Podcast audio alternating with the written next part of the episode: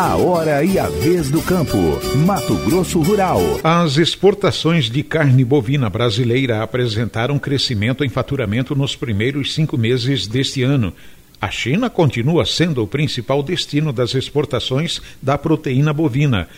Jolismar Bruno tem os detalhes. A Associação Brasileira das Indústrias Exportadoras de Carne, a ABEC, divulgou o desempenho das exportações de carne bovina brasileira entre os meses de janeiro e maio deste ano. Baseado em dados da Secretaria de Comércio Exterior, a SESEX, os embarques cresceram 2,2% em faturamento, somando 3 bilhões e 200 milhões de dólares em comparação com o mesmo período do ano passado. Em volume, foram 710.903 toneladas, queda de 2,9% em comparação com o mesmo período do ano anterior. Na comparação entre o mês de maio com abril de 2021, as exportações somaram mais de 725 milhões de dólares, uma alta de 2,5% no faturamento.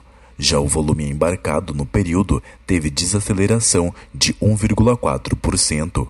As exportações para a China cresceram 7,6% no período, representando um aumento de 11% no faturamento.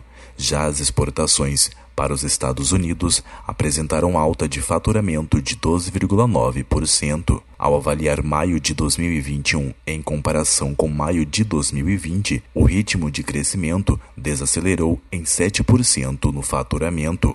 O ritmo dos embarques também foi o menor registrado no período. A China segue como principal destino das exportações de carne, com um aumento de 10,4% no período de janeiro a maio em relação aos mesmos primeiros cinco meses de 2020, com um crescimento no faturamento de 5,4%. De Cuiabá, Judismar Bruno para o Mato Grosso Rural a agricultura, a pecuária e o agronegócio em destaque. Mato Grosso Rural.